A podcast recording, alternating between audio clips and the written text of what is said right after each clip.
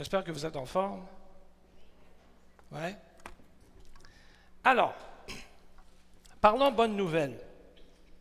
Je pars en vacances. Ben non, c'est pas vrai. Ben non, c'est pas vrai. Je vais vous étirer ça. En tout cas, la semaine passée, on a, on a essayé d'établir la table ou de mettre la table. Quand on dit revenir au jeu de base, on ne peut pas aller plus basique que ça. Définir c'est quoi la bonne nouvelle. Ce n'est pas un cours sur l'évangélisation explosive, ce n'est pas un cours sur comment vous présenter dans le porte-à-porte, c'est rien de ça.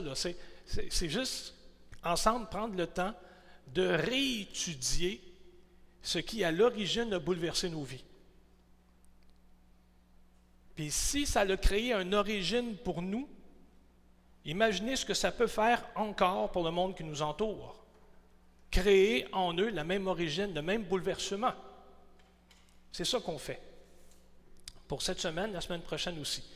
Hein? Donc la semaine passée, on a vu qu'une bonne nouvelle, ce n'était pas un bon conseil. Puis on a défini ensemble ce que c'était une bonne nouvelle. Ce n'est pas quelque chose qu'on fait, c'est quelque chose qui a été fait pour nous. En fait, la bonne nouvelle va, comment dire, subvenir ou répondre à, deux, deux crises existentielles ou deux questions fondamentales. La première, ce qu'on a vu, c'est que dois-je faire pour être sauvé? C'est ça que le geôlier demandait à Paul. Hein? Que, dois-je faire pour être sauvé? La, la question, ce n'est pas compliqué. On l'a vu la semaine dernière. Hein? Il y avait, dans les extrêmes, il y avait le légalisme puis le relativisme. Hein? Que dois-je faire pour être sauvé? Te mettre en règle avec Dieu. La deuxième question fondamentale, c'est oui, mais quel espoir pour le monde? La réponse est viens tel que tu es. Dieu est amour. Autrement dit, on ne peut pas se concentrer dans notre présentation de l'Évangile sur la, première question qui est strictement individuelle. Puis vous savez comme moi que dans le monde, on reproche à, notre monde d'être individualiste, de, ne penser qu'à lui. Hein. On a souvent des photos également, on se dit tout le temps qu'on est dans l'ère de la communication. Puis là, on nous montre des photos où toute la famille est autour de la table avec leur appareil dans les mains. Ils sont en contact, mais pas avec ceux et celles qui sont à côté d'eux. Puis on a même des fois des, publicités scéniques où c'est le père qui est à côté de sa fille puis qui lui texte pour qu'elle lui réponde. Hein? On, est rendu là. Hein? Remarquez, dans mon temps, nous, on avait un cyclope dans la maison. On avait le téléviseur dans la salle à dîner. Ça revenait au même. On riait aux mêmes blagues au même moment. on s'amuse comme on peut. Mais euh, toujours est-il, sans, aller dans l'extrême, on ne peut pas prendre le temps de ne répondre qu'à la première question sans oublier l'autre. Que dois-je faire pour être sauvé? Hein? Ça, évidemment, ça s'explique en montrant comment un être humain est pécheur, puis comment ce dernier peut être réconcilié avec Dieu, avec Dieu qui est saint, on, explique comment sa vie peut être transformée par une simple réponse de foi, par une confiance. Puis on résume, si on résume ce qui meuble le plat de la première question, c'est qui est Dieu, qu'est-ce que le péché, qui est le Christ, ce qu'il a fait, c'est quoi la foi? Quand je donne des ingrédients comme ça, c'est toujours mieux de les mélanger avant d'ingurgiter. Tout le monde sait comment on se fait un café. Si vous le prenez deux crèmes, un sucre, tant mieux. Ceux qui le prennent noir, c'est plus simple. Mais vaut mieux mélanger les ingrédients avant. C'est toujours mieux. Ça goûte meilleur. Si vous commencez par le lait, le sucre, les grains de café puis une tasse d'eau chaude, puis vous brassez, ça ne donne pas le même résultat. ça ne goûte pas pareil vaut mieux mélanger la recette avant. Si on considère maintenant la deuxième question qui est plus, comment dire, comme communautaire, quel espoir pour le monde? C'est plus social, c'est plus inclusif.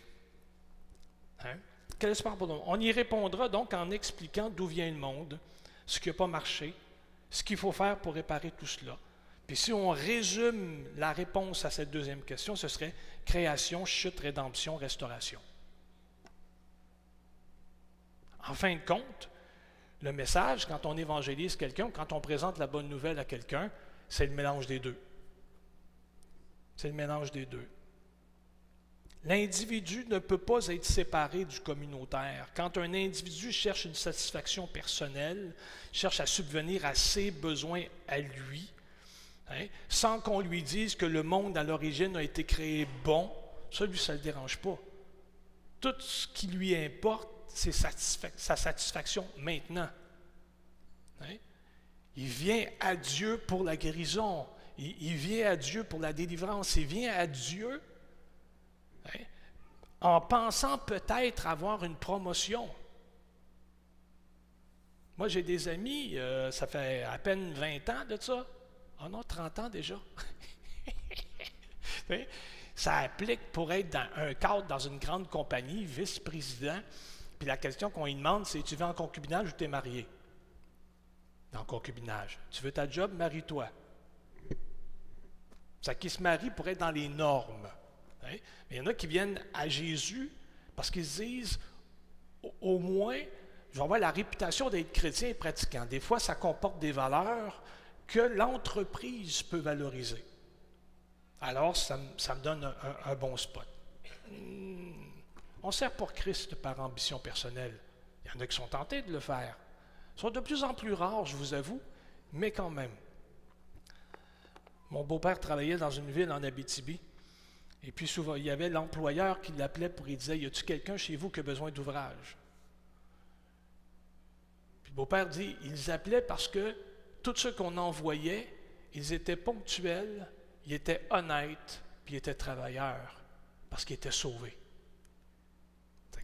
C'est quelque chose. On ne peut pas donc séparer le message à l'individu de ce que ça peut impliquer pour le monde qui l'entoure. Hein? Il faut lui dire que Dieu est le début de tout, comme Dieu est la fin. Être chrétien, c'est pas s'évader du monde. Être chrétien, c'est glorifier Dieu dans le monde, l'y reconnaître et chercher qui lui cherche. C'est ça, être chrétien. Donc, la bonne nouvelle va formenter ou présenter ce que moi j'appelle quatre autres questions. C'est d'où vient-on, pourquoi la dérive, qui peut intervenir, puis qu'est-ce que je peux faire? Vous êtes prêts? Dites oui, levez la main, toussez, quelque chose, OK, c'est bon. Montrer un signe de vie, OK, c'est bon. D'où vient-on? Hein? Quand on était adolescent, on disait ben, pourquoi je ne pogne pas? Question existentielle du genre. D'où est-ce qu'on vient? D'où vient-on? La réponse pas compliquée. On vient de Dieu. Il y a un Dieu, il est infini en force, infini en bonté, en sainteté. C'est un Dieu qui est personnel, aimant, un Dieu qui nous parle par la Bible, entre autres. Le monde, pour lui, ce n'est pas un accident, c'est sa création. Si Dieu n'avait pas entrepris de créer le monde, il n'y en aurait pas. Il a créé toutes choses, nous inclus. Mais pourquoi? Avouez que quand vous regardez le voisin, vous vous posez des questions. Puis vous dites, mais pourquoi lui, Seigneur? hein? Avouez. C'est la campagne électorale, hein? vous regardez ça à TV, puis vous vous dites pourquoi? Non? Ok, oubliez ça. C'est là que se trouve la révélation chrétienne, dans le, pourquoi qui est posé. Bien qu'il n'y ait qu'un seul Dieu, il se manifeste trinitaire. Père, Fils, Saint-Esprit.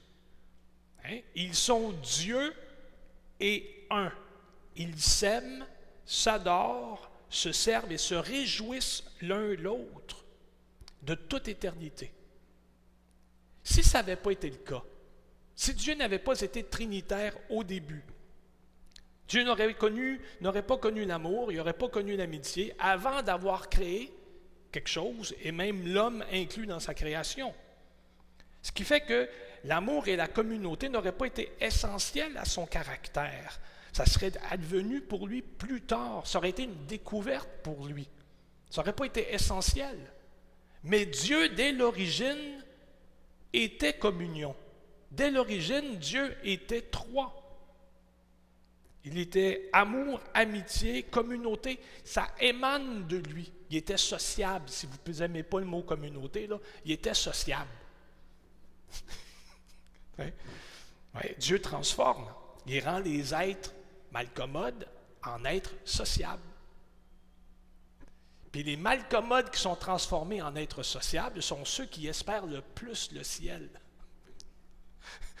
Puis ils ne s'imaginent pas que tous ceux et celles à qui ils veulent échapper vont le retrouver là. c'est génial. Toujours est-il. Ça fait partie de lui, c'est son cœur, c'est sa réalité. Dieu est un humaniste.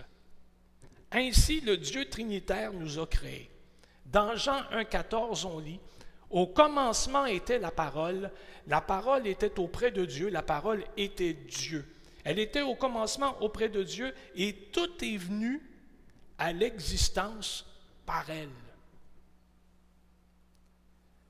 Et rien n'est venu à l'existence sans elle. Ce qui est venu à l'existence en elle était vie, et la vie était la lumière des humains. Il ne nous a pas créés pour obtenir la joie d'un amour et d'un service mutuel, parce que ça, il l'avait déjà. Il ne nous a pas créés pour combler un vide. Il avait, tout était plein en lui. Tout est plénitude. Tout déborde en lui. Il avait pas besoin de nous. Il a créé ça. Il nous a créés pour que l'on partage son amour, ses bontés. L'apôtre Jean nous montre dans son texte, dans Jean 17, 20 à 24, Ce n'est pas seulement pour ceux-ci que je demande, mais encore pour ceux qui, par leur parole, mettront leur foi en moi, afin que tous soient un comme toi, Père, tu es en moi et moi en toi, qu'eux aussi soient en nous, pour que le monde croie que c'est toi qui m'as envoyé. Et moi, je leur ai donné la gloire que tu m'as donnée, pour qu'ils soient un comme nous. Nous sommes un. Moi en eux, toi en moi, pour qu'ils soient accomplis dans l'unité et que le monde sache que c'est toi qui m'as envoyé et que tu les as aimés comme tu m'as aimé. Quant à ce que tu m'as donné, Père, je veux que là où moi je suis, eux aussi soient avec moi, pour qu'ils voient ma gloire, celle que tu m'as donnée, parce que tu m'as aimé avant la fondation du monde.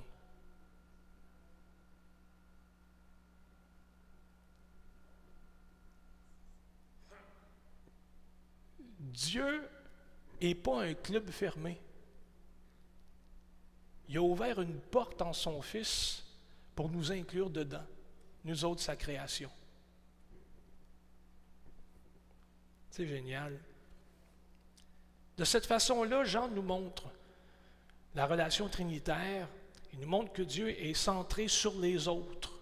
Puis c'est comme ça qu'il nous a créés pour que nous soyons en mesure de vivre la joie, de vivre l'amour que Dieu porte en lui. Il a donc créé un monde bon qui lui tient à cœur, un monde contenant des êtres humains appelés à l'adorer, à le servir lui, pas les autres, à le servir lui pour les autres. Pourquoi la dérive? La réponse, le péché. Dieu nous a créés pour l'adorer. Puis quand j'écrivais ça, je pensais à l'Exode. Vous vous souvenez de Moïse, que, Dieu disait à Moïse, Pharaon, il ne me reconnaît pas. Il ne reconnaît pas mon nom.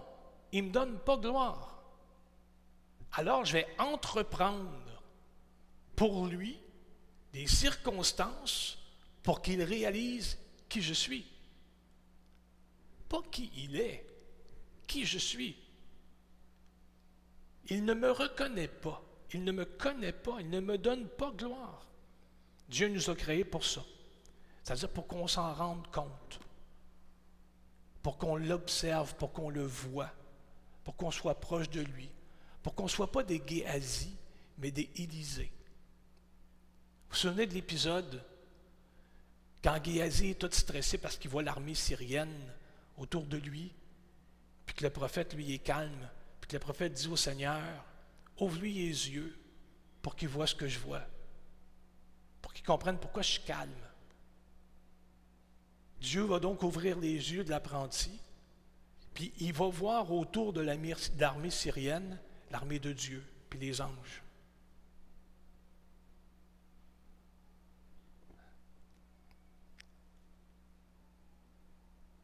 Il nous a créés pour qu'on soit suffisamment proche de lui pour voir avec ses yeux le monde qui est déchu, pour qu'on voit dans ça les perles que lui recherche aussi et encore, toujours. Il veut qu'on le serve pour aimer les autres. En vivant de cette façon-là, nous aurions, nous, aurions été entièrement, dis-je, contents et heureux dans un monde parfait. C'est ça qu'on pense. Au lieu, au lieu de cela, au lieu de se servir l'un l'autre, au lieu de s'approcher du cœur de Dieu comme d'un Père aimant, au lieu de cela, la race humaine s'est détournée de Dieu. On s'est rebellé contre son autorité. Plutôt que de vivre pour lui, pour notre voisin, on vit pour soi, puis tout, autour, tout tourne autour de nous. Puis même encore aujourd'hui, comme chrétiens, tout tourne autour de nous. C'est pour ça que je ne passe pas à tondeuse chez nous. Pour que le monde voit que je suis hyper occupé aux choses de Dieu. ben non, ben non. C'est par paresse. Au lieu de vivre pour Dieu puis pour notre voisin, on vit pour nous. Toute notre relation avec Dieu est brisée. Toutes les autres relations sont brisées. Hein? Que ce soit avec les autres, avec soi, avec le monde créé, tout est cassé. Le monde est passé sous la domination de la puissance du péché. Puis le produit, le péché, dis-je, produit deux choses. Il produit tout d'abord l'esclavage spirituel. L'apôtre Paul dira, je vais reprendre la référence, dans Romains 16, 6, pardon, 15 à, 30, 15 à 18. Paul écrit Quoi donc? Pécherions-nous parce que nous ne sommes pas sous la loi, mais sous la grâce? Jamais de la vie. Ne savez-vous pas que si vous vous mettez à la disposition de quelqu'un comme esclave pour lui obéir, vous êtes esclave de celui à qui vous obéissez, soit du péché qui conduit à la mort, soit de l'obéissance qui conduit à la justice.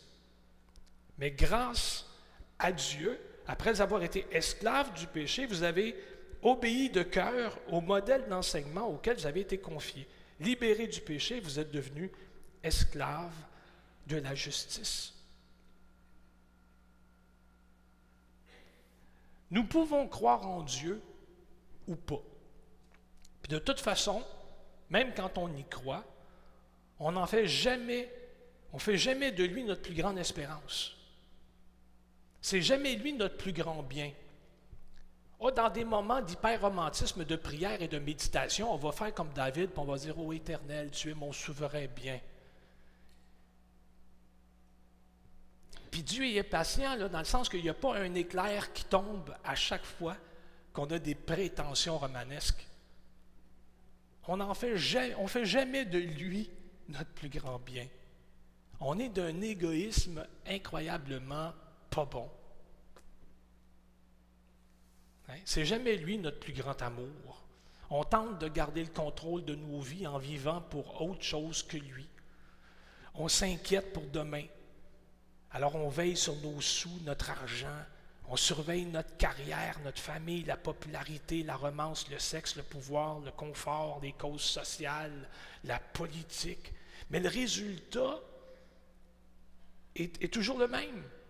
Une perte de contrôle, une forme d'esclavage.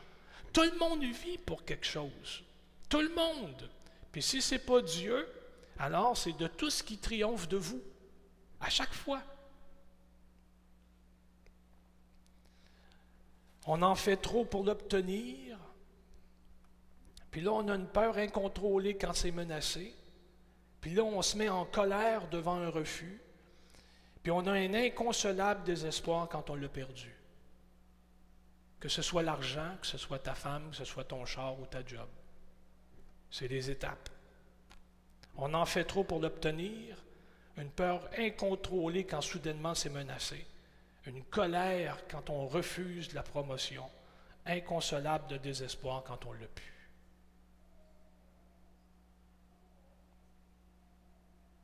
Bob Dylan, dans son album The Slow Train Coming, ça c'est dans l'épisode Trois mots, il était chrétien. il avait composé euh, une chanson, puis ça disait faut que tu serves quelqu'un. You got to serve somebody. Everybody's got to serve somebody. And if it's not God, it's one upon your heart. C'est ce qui est sur ton cœur. C'est un dénommé David Foster Wallace que je connais absolument pas. Peu de temps avant son suicide, cet être-là d'une renommée que je ne connais pas avait écrit une euh, allocution aux diplômés en 2005 à l'université américaine. Il avait dit Tout le monde adore. Tout le monde adore quelque chose ou quelqu'un. Le choix que nous avons, c'est quel sera l'objet de notre adoration? Qu'est-ce qu'on décide d'adorer? La raison nous presse de choisir une sorte de Dieu ou encore d'être spirituel à adorer. La raison nous pousse à faire ça parce qu'elle le sait. Tout le reste va nous dévorer vivant. Tout le reste va nous dévorer. Si tu adores l'argent, si tu adores le matériel, tu n'en auras jamais assez. Si tu adores le corps, la beauté, le sexe, tu seras toujours laid, toujours laide. Puis après ça, tu vas constater que l'âge va faire son œuvre. Puis pendant ce temps-là, vous allez mourir de mille morts parce que vous n'obtiendrez jamais la face ou le corps que vous aimeriez avoir. Jamais. Si tu adores le pouvoir, tu vas finir par te sentir impuissant, apeuré. Tu en voudras toujours plus que à écraser tous ceux qui t'entourent, à perdre tous ceux qui t'entourent. Si tu adores l'intelligence, tu vas te sentir épais, traduction québécoise. Tu vas te sentir épais, stupide, une fraude. Tu vas toujours avoir peur d'être sur le point d'être découvert. Si tu adores, ça, adores l'intelligence. Ce qui est le plus morbide, dit-il en finissant son discours, dans tout ça, ce qui est le plus morbide, c'est qu'on s'en rend même pas compte. C'est comme la programmation par défaut de l'humain. Puis il y a juste Dieu qui peut nous délivrer de nous. Juste lui. La deuxième chose que produit le péché, c'est la condamnation. Dans Romains 6, 23, nous lisons, oui, le salaire du péché, c'est la mort. Mais le don de la grâce, le don de Dieu, c'est la vie éternelle en Jésus-Christ, notre Seigneur. Le péché n'est pas qu'une source de souffrance, c'est aussi notre culpabilité. On entend souvent dire, je ne suis pas très religieux, moi, mais je suis une bonne personne. C'est pas ça qui est le plus important. Alors imaginez une dame pauvre, veuve, avec un seul fils. Elle lui montre comment elle veut qu'il vive. Dit toujours la vérité, travaille fort, puis aide les pauvres. La dame ne gagne pas beaucoup d'argent, mais elle a réussi à en mettre suffisamment de côté pour y payer l'université, cette affaire-là. Alors imaginez que, après sa, diplomation, après qu'il ait gradué, le gars, il entretient que très peu de contact avec sa mère. Une fois de temps en temps, il va envoyer une carte de Noël, pas de visite, il ne répond pas à ses appels, ne répond pas à ses lettres, ni à ses textos. Par contre, il vit exactement comme elle lui a demandé. Il est honnête, c'est un bon ouvrier, puis il est généreux. D'après vous, est-ce que c'est suffisant?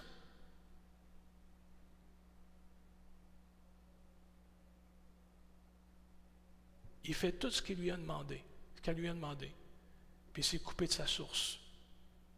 C'est un ingrat.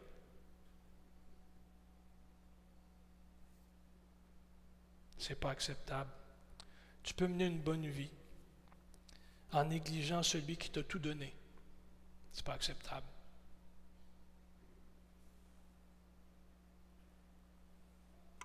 Qui peut intervenir pour réparer tout ça?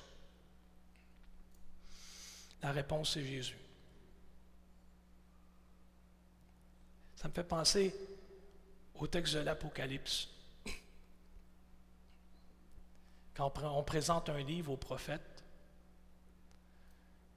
puis qu'il y a une voix qui clame Qui est digne d'ouvrir le livre Puis il n'y a personne dans tout le ciel qui s'avance.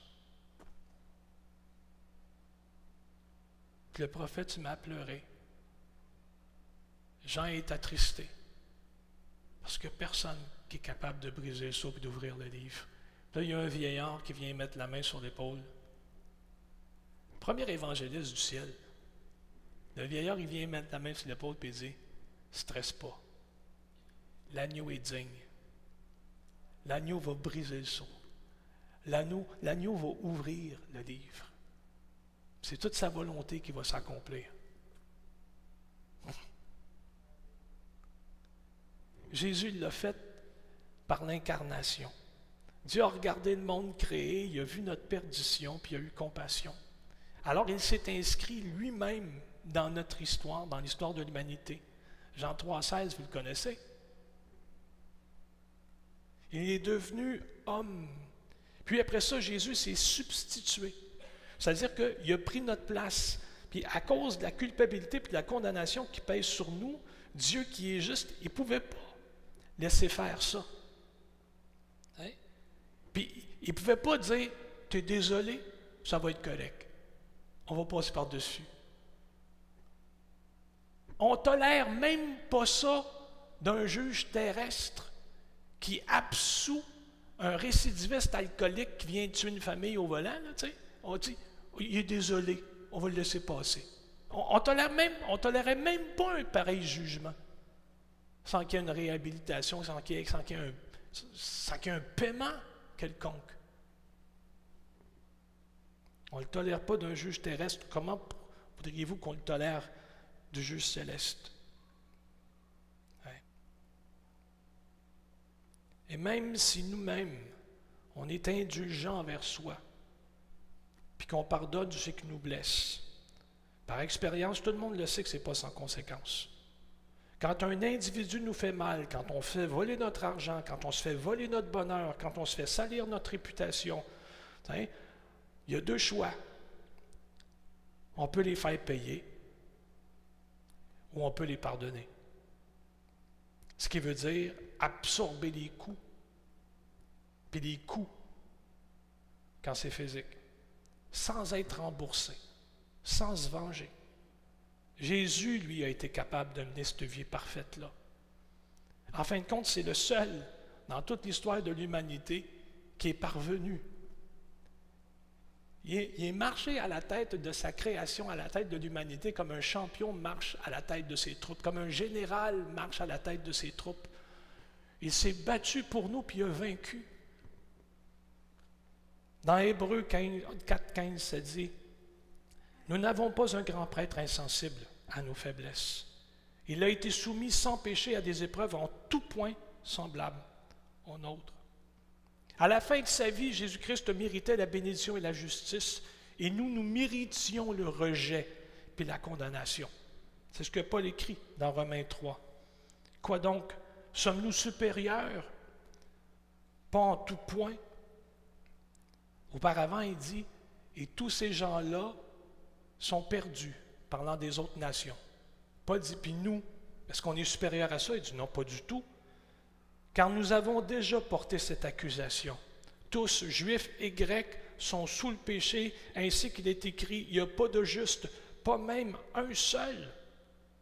Quand les temps ont été accomplis, Jésus a pris notre place sur la croix. Il a pris notre étrangeté, notre aliénation notre faute, notre condamnation. Dans 1 Pierre 3, c'est écrit, car le Christ lui-même a souffert une fois pour toutes en rapport avec les péchés, lui juste pour des injustes, afin de vous amener à Dieu. Mis à mort quant à la chair, il a été rendu vivant quant à l'esprit. Quand on croit en lui, c'est de sa bénédiction et c'est de sa justice dont on est revêtu, pas de la nôtre. Paul écrira, celui qui n'a pas connu le péché. Dieu l'a fait pécher pour nous, afin que nous devenions en lui justice de Dieu.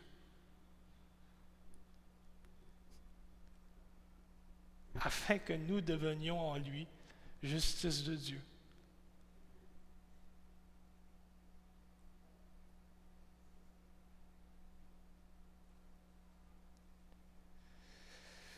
Finalement, il y a la restauration de tout ce qui est brisé dans le monde qui prend place en lui. La première fois que Jésus est venu du ciel sur la terre, il est venu dans notre faiblesse pour souffrir pour nos péchés. Mais la deuxième fois, à son retour, c'est comme un juge du monde qu'il viendra. Il va donc venir mettre un terme au mal, à la souffrance, à la déchéance et à la mort. Selon Romains 8 et 2 Pierre 3. Ce qui veut dire que l'intervention de Jésus, le salut en Jésus, hein, ne fait pas que sauver notre âme afin qu'on puisse éviter la douleur et la malédiction qui est dans le monde. Non, non, Dieu vient tout restaurer. Pas juste notre petite personne, l'ensemble de sa création.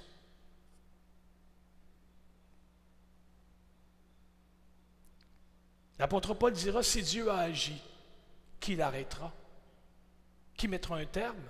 Personne.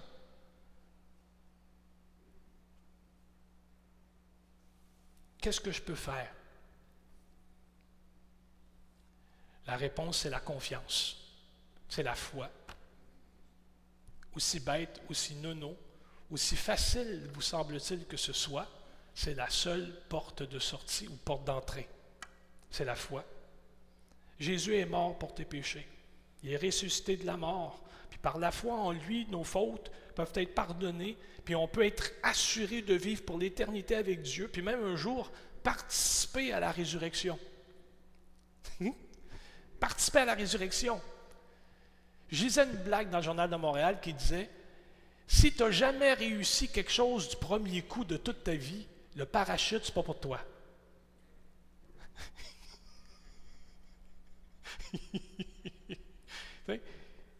La résurrection. J'ai jamais vécu ça.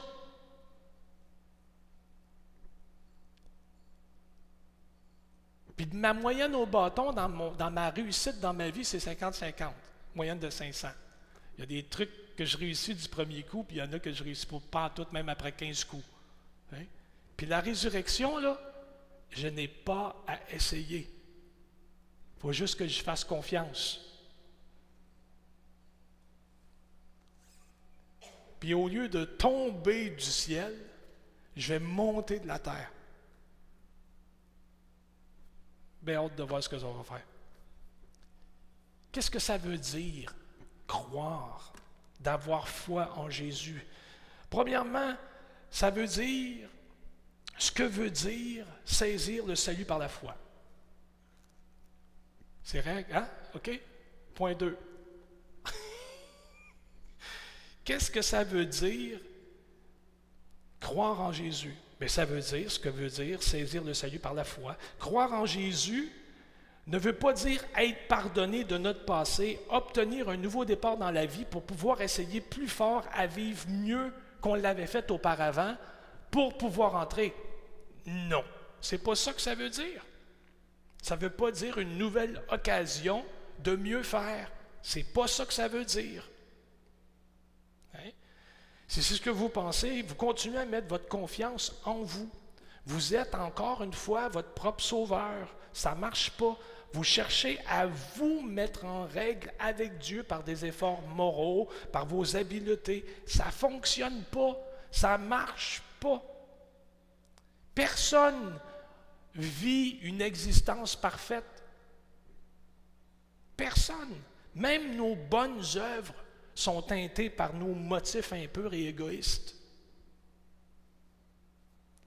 La bonne nouvelle, c'est qu'au moment où tu crois, il n'y a plus de condamnation pour ceux qui sont placés en lui. Ça, c'est la bonne nouvelle. La journée où tu y fais confiance, il n'y a plus de condamnation divine qui pèse sur ta tête. Si tu te confies en Christ. Placer notre foi en lui, c'est pas essayer plus fort. Ça veut simplement dire transférer notre confiance loin de nous pour la placer en lui. Sauvé par la foi, pour la foi. Dit l'apôtre Paul dans l'Épître aux Romains, 16e chapitre, verset 1. Karl Barth a toujours interprété ça comme ça, puis je l'ai gardé en mémoire parce que c'est tellement beau. Je place ma confiance en Jésus qui lui a fait confiance au Père. Puis Jésus a été relevé d'entre les morts et élevé Christ assis à la droite du Père. Alors, lui a fait confiance, moi j'ai confiance en lui. Par la foi pour la foi.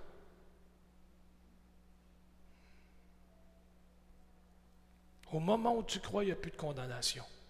Placer notre foi en lui, ce n'est pas essayer plus fort. C'est vraiment tout transférer dans son compte à lui. Pas dire prendre un compte conjoint. Non, non, non, non. Je ferme mon compte. Je mets tout ça dans son compte à lui, puis il me donnera bien ce qu'il voudra.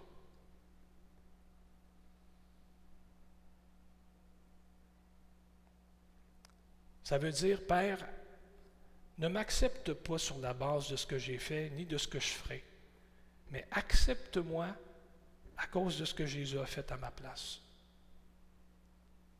Quand on fait ça, nous sommes adoptés par Dieu, on est incorporés dans sa famille, on reçoit le droit d'accès à un amour éternel, puis même un amour paternel éternel. C'est ça qui advient. Jean écrira, mais à tous ceux qui l'ont reçu, elle a donné le pouvoir de devenir enfants de Dieu. À ceux qui mettent leur foi en son nom, ceux-là sont nés non pas du sang, ni d'une volonté de chair, ni d'une volonté d'homme, sont nés de Dieu.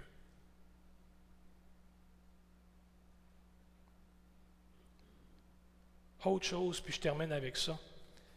La qualité de la foi qui au final nous sauve, c'est tout ce que Jésus a fait pour nous. Ceci étant dit, c'est facile d'assumer qu'être sauvé par la foi signifie que Dieu, à partir de maintenant, va nous aimer grâce à notre profonde repentance et notre grande foi. C'est pas bon. Même ça, c'est pas bon. C'est subtilement se prendre ça aussi pour un sauveur. C'est se mêler de ce qui ne nous regarde pas. Ce n'est pas la quantité de foi qui nous sauve. C'est l'objet de notre foi qui le fait. Imaginez deux personnes qui embarquent dans un, dans un avion. Il y en a un, il n'a pas confiance, ni en l'avion. Ce n'est pas un Boeing. Il n'a pas confiance en l'avion. Il n'aime pas le personnel. Il haït tout ce qui est aéroport. Il n'a pas, pas confiance. Puis l'autre individu, pas de problème.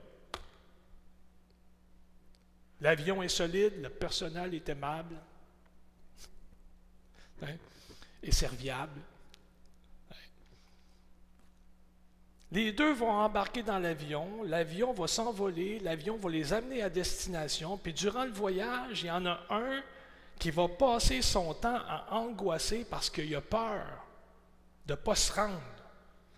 Pourtant, les deux vont être en sécurité. Puis voyez-vous, ça ne dépend pas de la quantité de foi qu'ils mettent. Ça dépend de l'objet de la foi. En qui avez-vous placé votre confiance? Si c'est en Christ, si vous avez la foi gros comme un grain de sénévé, c'est suffisant si vous investissez ce montant de foi-là complètement en lui, ça va devenir une énorme plante. Ça va créer de l'ombre, puis les oiseaux du ciel vont venir s'abriter sous vous. Parce que vous, vous allez avoir investi ça dans la bonne place, dans la bonne terre.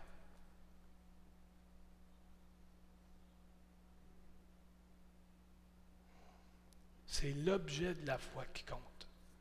C'est la raison pourquoi on prend autant de temps à l'adorer, à rechercher sa face, pour qu'il demeure instamment puis constamment l'objet de notre foi. Amen. Merci de votre patience. Je vous invite à vous lever, s'il vous plaît.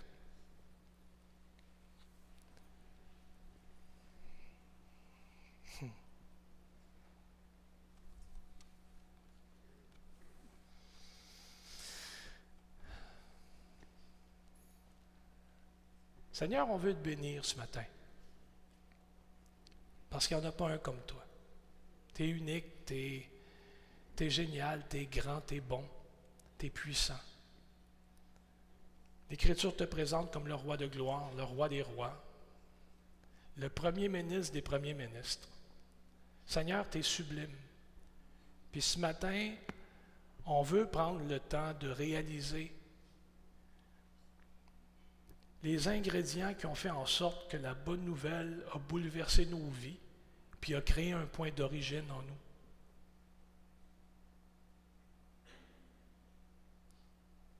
On est venu au monde sur cette terre, puis à un moment donné, tu as croisé notre chemin, puis tu as bouleversé nos vies. Puis il y a vraiment eu une nouvelle naissance. Fais en sorte qu'on ne perde pas ce point de contact-là. David dira, ne me retire pas ton Saint-Esprit. Rends-moi la joie de ton salut. Seigneur, nos fautes, nos vies sont devant toi. Place la tienne dans nos cœurs, afin que ce ne soit pas nous qu'on regarde, mais que ce soit ta grandeur à toi, que ce soit ta bonté à toi, que ce soit ton sang qui nous lavant constamment, renouvelle notre intelligence de sorte qu'on n'oublie pas qui on est, puis ce à quoi tu nous appelles. La transformation du monde, Seigneur Dieu, tu l'as commencé par ton Église, parce que c'est ce que tu voulais. Donne-nous d'en faire partie. La tête haute, parce que tu es un grand Dieu, tu es un grand sauveur. Merci pour ton pardon. Dans le nom de Jésus.